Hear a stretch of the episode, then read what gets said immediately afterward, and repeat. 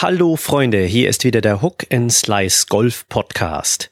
Dieses Mal bringe ich euch eine Sonderepisode zum Jahresende. Und wie das manchmal so ist, konnte ich mich nicht entscheiden, welche der vielen spannenden Themen ich euch diesmal präsentieren möchte. Darum bringe ich euch alle. Eine Reihe von Interviews, einen Turnierbericht und zum Schluss ein paar Hausmeisterthemen. Wir fangen an mit einem Expertengespräch. Ich habe nämlich zu Gast Diana Ludwigs-Tillenberg. Herzlich willkommen, Diana. Ja, äh, hallo Mario. Schön, dass ich dabei sein darf. Vielen Dank für die Einladung. Allerdings gleich zuerst mal, ähm, man sagt Teulenborch. Äh, entschuldige, dann also Diana Ludwigs-Teulenborch. Stimmt das? Mhm, genau. Woher ist das? Äh, das äh, kommt tatsächlich aus Peru, von einem alten peruanischen Adelsgeschlecht. Ähm, deren, da habe ich Vorfahren und die sind irgendwann hierher übergesiedelt und der Name hat sich gehalten. Das ist faszinierend. Ähm, Diana, wer bist du und was tust du so? Ja, also wie gesagt, ich bin Diana Ludwigs-Tellenberg. Ähm, ich wohne in Etznau an der Funzel. Das ist so ein ganz winzig kleines Dreiseelendörfchen irgendwo in Deutschland, aber da hat man richtig schön seine Ruhe und kann seinen Leidenschaften nachgehen. Ich züchte da zum Beispiel Meerschweinchen und Meerschwämme. Ähm, Fahrradfahren mache ich auch sehr gerne und äh, beruflich bin ich Golfphilosophin. Und da sind wir ja eigentlich schon beim Kern des Gesprächs, obwohl ich will nachher gerne noch auf die Meerschwämme eingehen. Ähm, Golfphilosophin. Diana, du bist hauptberuflich Golfphilosophin. Was muss man sich dann darunter vorstellen? Was ist eine Golfphilosophin? Ja, das ist eine sehr gute Frage, Mario. Golfphilosophie beschäftigt sich mit dem Wesen und Wirken von Golf auf die Welt und ähm, überhaupt die Existenz der Menschheit es geht dabei wirklich um die großen Fragen, also um das Wesen und Sein und ähm, auch das, das, das Wirken und Geschehen von Golf, die Ethik und Ästhetik und natürlich auch Logik und Metaphysik von Golf, ähm, beziehungsweise von Golfformen und Golfwesensarten. Also. Ähm, das, das klingt jetzt sehr breit, muss ich sagen. Aber ich nehme an, du spielst selbst auch Golf? Das ist eine sehr interessante Frage in dem Zusammenhang. Ähm, ich möchte mit einer Gegenfrage antworten. Kann man Golf denn überhaupt spielen? Und da muss man natürlich ja. vorher auch erstmal wissen, was bedeutet spielen denn? Also je nach Kontext ähm, spiele ich Golf oder betrachte oder erinnere oder bediene ich Golf. Das ist eine sehr, sehr vielschichtige Natur der Golfexistenz. Äh, ja, also finde ich eine spannende Perspektive. Ähm, mhm. Du hast ja dazu auch ein Buch geschrieben und das, das hat da zu einigen Kontroversen auch geführt. Ja, das ist korrekt. Ähm, der Titel des Buchs ist Gibt es Golf über die multiple Non-Existenz einer ätherischen Semantik. Und dabei ging es mir, als ich das Buch geschrieben habe, hauptsächlich darum, ähm, die ganzheitliche Betrachtung des Begriffs Golf und seine oft unterschätzten Zusammenhänge darzulegen, zu erläutern und begreiflich zu machen. Ähm, Wobei man da natürlich sagen muss, ähm, wir reden jetzt davon, dass ich dieses Buch geschrieben habe, aber auch der Begriff Buch ist natürlich sehr, sehr vielschichtig. Also ein Buch ist nicht einfach nur Buch. Ein Buch setzt sich zusammen aus Schreiben, aus Pflanzen, aus denen das Papier ge ge gewonnen wird, ähm, auch aus der Weite Dinge observieren, ähnliches. Also das ist ja alles sehr... Ähm, du benutzt diese Begriffe so sehr einfach, aber sie haben natürlich immer mehrere Bedeutungen und sind sehr, sehr vielschichtig. Das muss mir jetzt noch mal ein bisschen genauer erklären. Also fangen wir an mit dem Titel. Der Titel deines Buches ist also Gibt es Golf? Nein, der vollständige Titel meines Buches ist Gibt es Golf über die multiple Non-Existenz einer ätherischen Semantik? Ähm, äh, tut mir leid. Ähm, also gibt es Golf über die multiple Non-Existenz einer ätherischen Semantik? Mhm. Ähm, genau, und da stellt sich bei mir natürlich gleich die Frage, und da sind wir vielleicht auch bei der Kontroverse. Gibt es Golf denn wirklich und wie siehst du als Expertin das? Ja, also zu der Frage, gibt es Golf denn wirklich, lautet meine Antwort ganz klar ja und nein. Ähm, Im Einzelnen, semantisch abgegrenzten, gibt es ja jedes einzelne Golf, das wir kennen. Also es gibt Golf den Sport und alle seine Formen davon. Ähm, es gibt Golf das, ja, wie sage ich jetzt, das, das, das Fahrzeug. Ähm, und es gibt den Golfstrom natürlich, den wir auch kennen. Es gibt Arthur Golf, ein sehr bekannter Agrarwissenschaftler, von dem du bestimmt schon gehört hast. Und äh, äh. natürlich gibt es auch noch die U-Boot-Klasse Golf. es gibt unendlich viele weitere Golfformen und Arten. Und wir sprechen über Golf. Das ist schon wieder Metagolf ähm, sozusagen. Also das ist, da, da, findet eine ganz kollektive Vernetzung von multiplen Golfformen statt und das führt letztendlich zu Hypergolf. Ähm, also wir sprechen ja über viel Golf in dieser, in diesem Podcast, aber jetzt bin ich echt nicht sicher, ob ich dir folgen kann. Also ein Beispiel. Ähm, vielleicht macht es das dann einfacher. Gern, ja, ja. Genau. Also ich fahre zum Beispiel zusammen mit Arthur Golf, dem Agrarwissenschaftler, den du sicher kennst, in einem Golf, also dem Fahrzeug Golf, an den Golf, den Golfstrom, um dort die Golfklasse zu besteigen. Das U-Boot. Und während das U-Boot, ganz genau, sehr gut. Und während der Fahrt spreche ich mit Golf, also Arthur Golf, über Golf und Metagolf. Da drängt sich das doch direkt. Dann, ja. Das wäre dann Meta-Metagolf, oder? Wenn wir darüber sprechen. Sehr gut, genau. Das, das ist dann Meta-Meta-Golf. Und wenn wir das nochmal steigern und mit den anderen Golfformen und Meta-Golfformen nochmal verknüpfen, dann sind wir letzten Endes bei dem genannten Hypergolf. Aha. Und da drängt sich ja immer die Frage auf, ne, worüber spreche ich eigentlich? Und gibt es das, was ich tue und bespreche tatsächlich? Und zu welchem Schluss bist du gekommen? Äh, ich bin zu dem Schluss gekommen, dass die Antwort auch darauf lautet Ja und Nein. Und beides gleichzeitig. Also ich denke, es gibt in der bisherigen ähm, Sprache oder den bisherigen bekannten Sprachen noch kein ähm, endgültiges Wort dazu. Im Endeffekt sind wir, glaube ich, alle gut daran getan, wenn es um Golf geht, uns an Wittgenstein zu halten. Wittgenstein. Wittgenstein, natürlich. Ähm, wir bewegen uns ja der, im Bereich der Philosophie, da kommen wir an Wittgenstein natürlich nicht vorbei. Natürlich. Und Wittgenstein sagte, worüber man nicht sprechen kann, darüber soll man schweigen. Und vielleicht, vielleicht, Mario, sollten wir genau das tun.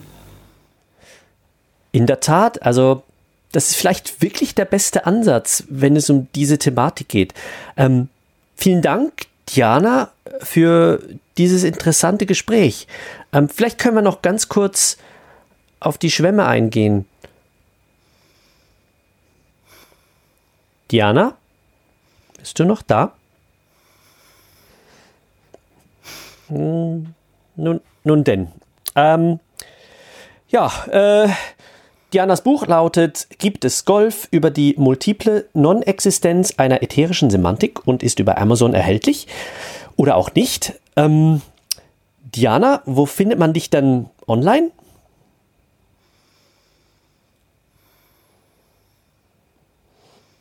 Ähm, ja, okay, dann schaut doch einfach mal in die Show Notes und da findet ihr alles Wesentliche zu unserem heutigen Gast.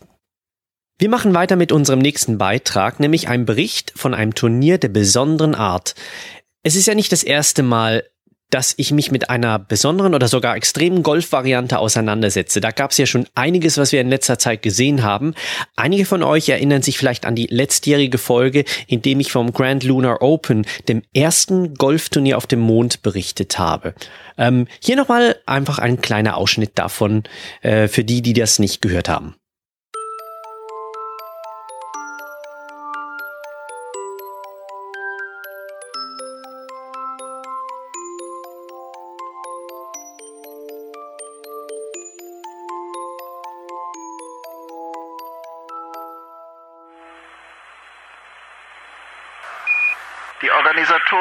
Des Luna Open haben keine Mühen gescheut, einen ordentlichen Rasen anzulegen. Es bestehen nur zwei nicht zu unterschätzende Probleme. Erstens ist es praktisch unmöglich, den Rasen zu bewässern, da Spritzwasser im herrschenden Vakuum sofort verdampft. Zweitens bieten auch die hohen Temperaturschwankungen nicht besonders gute Voraussetzungen für die Pflege des Grüns.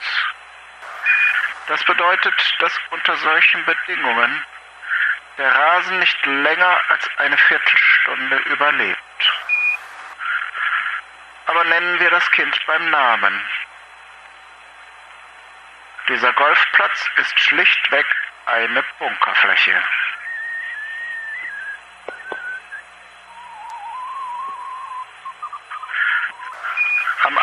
Nun Pierre Grandfievre, der bereits in der Qualifikationsrunde überzeugen konnte. Das erste Loch ist ein regulärer Paar 3. Die Distanz zur Fahne beträgt 210 Meter. Grandfievre am Tee. Von ihm wissen wir ja, dass seine Abschläge dazu neigen, etwas über das Ziel hinauszuschießen. Wollen wir mal sehen, was er aus diesem Kurs macht. Er holt aus und ein weiter Schlag. Zu weit. Der Ball fliegt über den Gebirgskamm des Theophilus-Kraters hinaus. Weiter.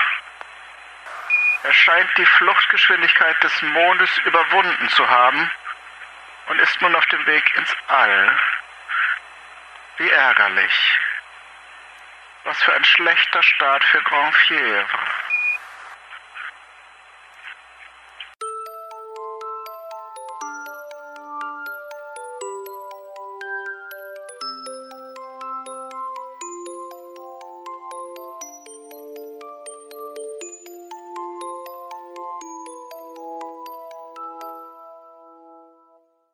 Das war also das letztjährige Grand Lunar Open und wir wissen ja, wie dieses Turnier ausgegangen ist. Wie ihr wisst, findet auch Eis- bzw. Schneegolf immer häufiger Anklang bei Amateuren und Profis, die ihre Winter nicht oder beziehungsweise nicht nur in geheizten Abschlagboxen verbringen möchten. Die Eisgolf-Weltmeisterschaft jährlich findet im grönländischen Uumanak statt. Dieses Jahr haben sich ein paar andere Organisatoren aber etwas Neues ausgedacht, nämlich Polargolf. Polargolf am Nordpol. Das Ganze nennen sie Grand Polar Open und da war ich dabei. Viel Spaß beim Zuhören dieses Turnierberichts.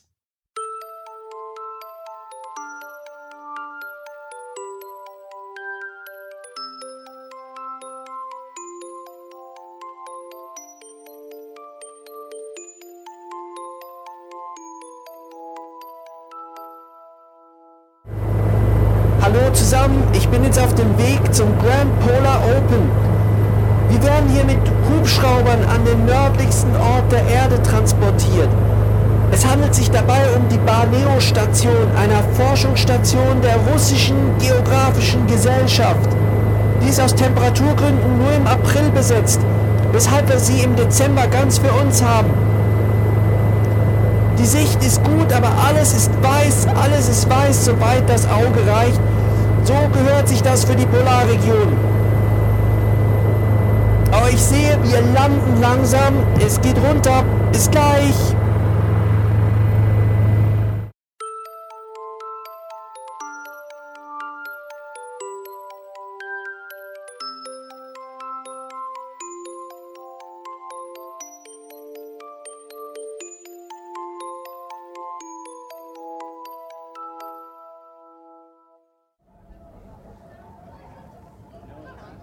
Mittlerweile bin ich hier gut in der Barneo-Station angekommen. Hier ist alles wunderbar, aber Mann, ist das kalt. Und ich sitze hier neben einer der Organisatorinnen dieses Turniers. Ähm, ja, hallo, wer bist du und was machst du am Nordpol? Hallo, ich bin Frauke Taufrisch. Ich bin Co-Organisatorin des Grand Polar Open. Ja, es ist ja ganz schöne Organisation. Wie viele Leute erwartet ihr? Wir erwarten 52 Spieler und etwa 500 Zuschauer. Plus noch 40 Organisatoren, also knapp 600 Leute. Ja, das ist schon eine ganze Menge. Also ähm, es ist ja so, dass die jährliche Ice Golf Championship in Grönland, die wurde ja schon mehrfach aus Witterungsgründen auch abgesagt. Ähm, habt ihr das Gefühl, das wäre hier auch möglich, je nachdem wie das Wetter ist? Nein, das ziehen wir durch. Schließlich sind wir das unseren Fans und Sponsoren schuldig. Schneegolf-Fans wissen das ja, aber vielleicht viele unserer Zuhörer nicht. Ihr spielt mit farbigen Bällen, die man im Schnee besser sieht, oder? Korrekt, zumindest äh, theoretisch stimmt das so. Was meinst du theoretisch? Äh, wie macht ihr das hier am Polar Open? Ähm, uns ist ein kleines Missgeschick in der Logistik passiert. Die Kiste mit den neongelben Golfbällen ist auf dem Weg nach Dubai und wir haben eine Kiste mit weißen Bällen erhalten. Aber nicht der Rede wert, das wird schon irgendwie funktionieren. Na, dann wünsche ich viel Erfolg und ein gutes Turnier. Vielen Dank, danke fürs Gespräch.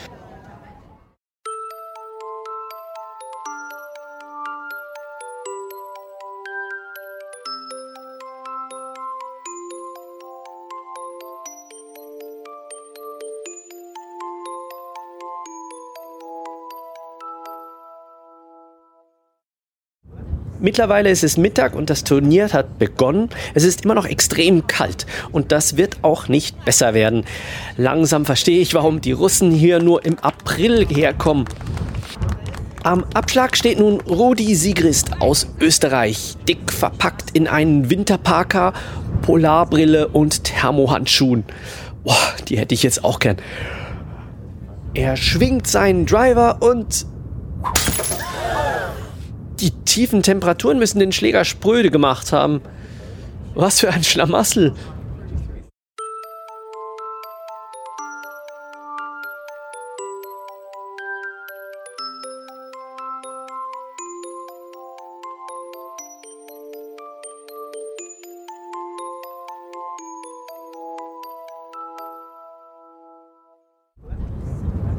Wir sind nun ähm, auf dem, ja, normalerweise wäre das das Grün, aber hier ist alles weiß.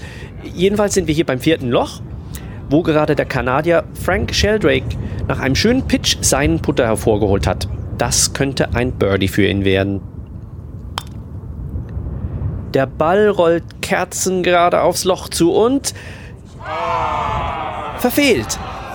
Schade. Ein zweiter Versuch Perfekter Schlag. Und. Nochmal verfehlt. Wie untypisch. Sheldrake versucht's nochmal. Und verfehlt nochmal. Ähm, ja, er geht jetzt zum Loch und kontrolliert das und Jetzt beschwert er sich über irgendwas. Das Loch ist zugefroren? Ja, das kann ja nicht gut fürs Handicap sein. Mann, ist das kalt.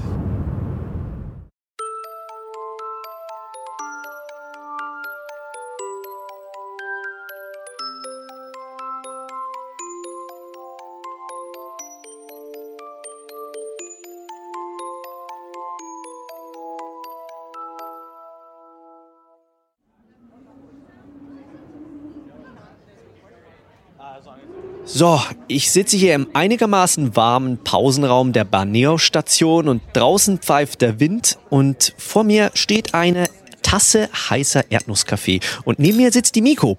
Miko, schön, dass du Zeit für mich hast. Ähm, erzähl doch mal, wer bist du, was bringt dich hier zum Nordpol und vor allem, was tust du gegen die Kälte? Ja, hallo. Also ich bin Miko Heißner. Ich bin hier Golf-Referee, also Schiedsrichterin bei den Grand Polar Open. Und gegen die Kälte naja, also trage ich elektrische Socken. Elektrische Socken? Ja, weißt du, das ist die einzige Methode, bei diesen Temperaturen irgendwie einigermaßen warm zu bleiben. Das Verlängerungskabel ist allerdings ein bisschen mühsam. Äh, das glaube ich. Ähm, Miko, wie läuft das Turnier soweit? Bist ja, du zufrieden? sagen wir mal.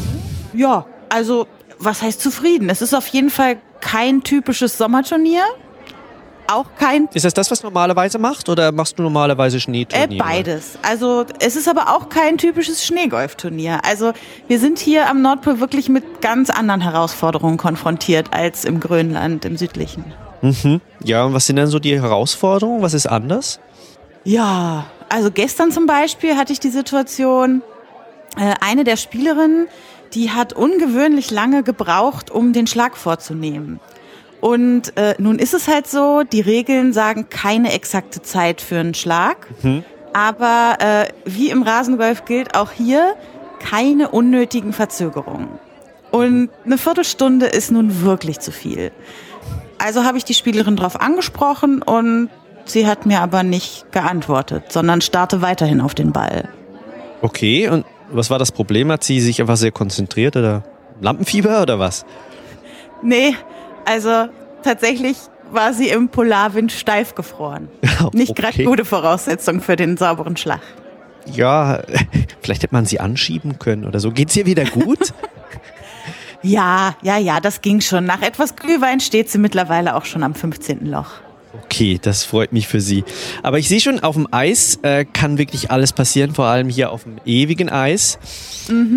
Aber du als Schiedsrichterin bist ja sicherlich auch mit kniffligen Entscheidungen konfrontiert, die so während eines Turniers auftreten können, oder? Ja, also da hast du schon recht. Ja, was, was tritt denn da so auf? Was, was hast du denn schon während eines äh, dieses Turniers erlebt? Also heute Morgen hatten wir zum Beispiel eine ziemlich verrückte Situation. Und zwar war das so, äh, das siebte Loch, das war viel zu tief gegraben und das hat dazu geführt, dass die Bälle ins Wasser drunter gefallen sind. Und dann wurden sie natürlich ins Meer rausgetragen. Okay. Ja, ja, aber das ist noch nicht alles. Plötzlich tauchte dann ein Rudel Robben auf, das ein paar dieser Bälle gefunden hatte und die wollten sich jetzt am Spiel beteiligen. Und die waren auch noch richtig gut. Okay. Ja, und da wird's natürlich schwierig, weil festgeschriebene Regeln gibt's für so eine Situation herzlich wenig. Ja, wie ist es überhaupt so mit, also ich meine, tierischen Mitspielern? Ah, Gibt's da irgendwas im Regelbuch? Nee, also da steht nichts drin und das ist für uns als Referees natürlich schwierig, wenn wir keine vorgeschriebenen Regeln dafür haben. Also ich würde jetzt erwarten, dass es, äh, das wäre ja dann wie wenn ähm, jemand äh, aus dem Publikum oder so teilnehmen würde oder so. Aber wie habt ihr das gelöst? Ja, tatsächlich haben wir es so ähnlich auch gelöst, äh, als wären es Publikumsmenschen, die teilnehmen wollen. Wir haben sie als kurzfristige Anmelder aufgenommen ins Turnier. Und äh, sie haben aber natürlich Abzug bekommen am Anfang für die Verwendung der fremden Bälle. Und außerdem waren auch ihre Flossen nicht vorschriftsgemäß für den Abschlag. Ob du es glaubst oder nicht, gewonnen haben sie am Ende trotzdem. Ja, das ist immer wieder Überraschung. Es bleibt also spannend. Dann wünsche ich dir noch ähm, viel unparteiische Freude am Rest des Turniers, Miko, und danke, dass du Zeit für mich hattest. Ja, danke, dass du mich hier hattest. Viel Spaß noch. Dankeschön, tschüss.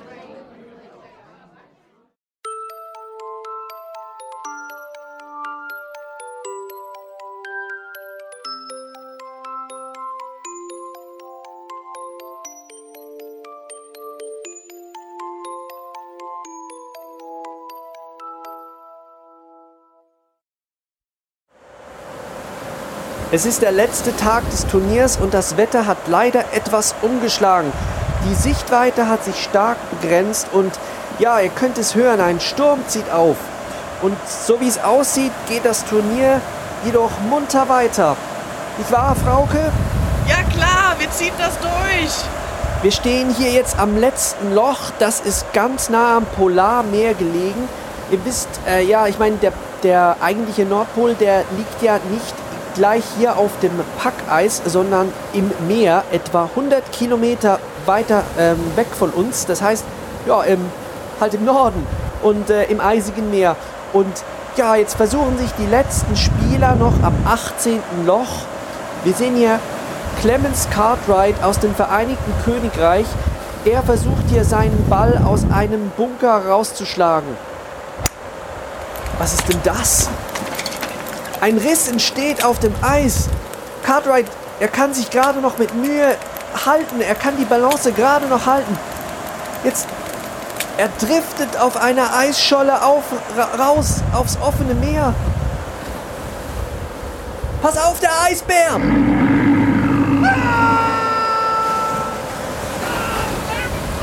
Oh, meine Güte, was ist denn das? Die Zuschauer nehmen Abstand vom Loch, denn das gesamte Eis bricht gerade auf. Das kann ja nicht sein. Ihr, werdet das nicht glauben, aber hier taucht gerade ein U-Boot auf und es ist tatsächlich ein U-Boot der Golfklasse. Was für ein Zufall! Ich sage es doch. Alles ist Golf und nichts ist Golf. Da muss ich Diana Ludwigs-Tillenberg natürlich recht geben. Ähm, der Sturm wird hier immer stärker und ich kann kaum mehr mein eigenes Wort verstehen. Die Spieler und Zuschauer stürmen auf das U-Boot zu und Ja, ich glaube, ich mache das jetzt auch. Das war der Bericht vom Grand Polar Open am Nordpol. Bis bald. Tschüss.